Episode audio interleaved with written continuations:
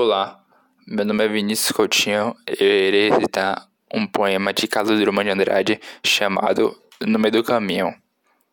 No meio do caminho tinha uma pedra. Tinha uma pedra no meio do caminho, tinha uma pedra no meio do caminho, tinha uma pedra.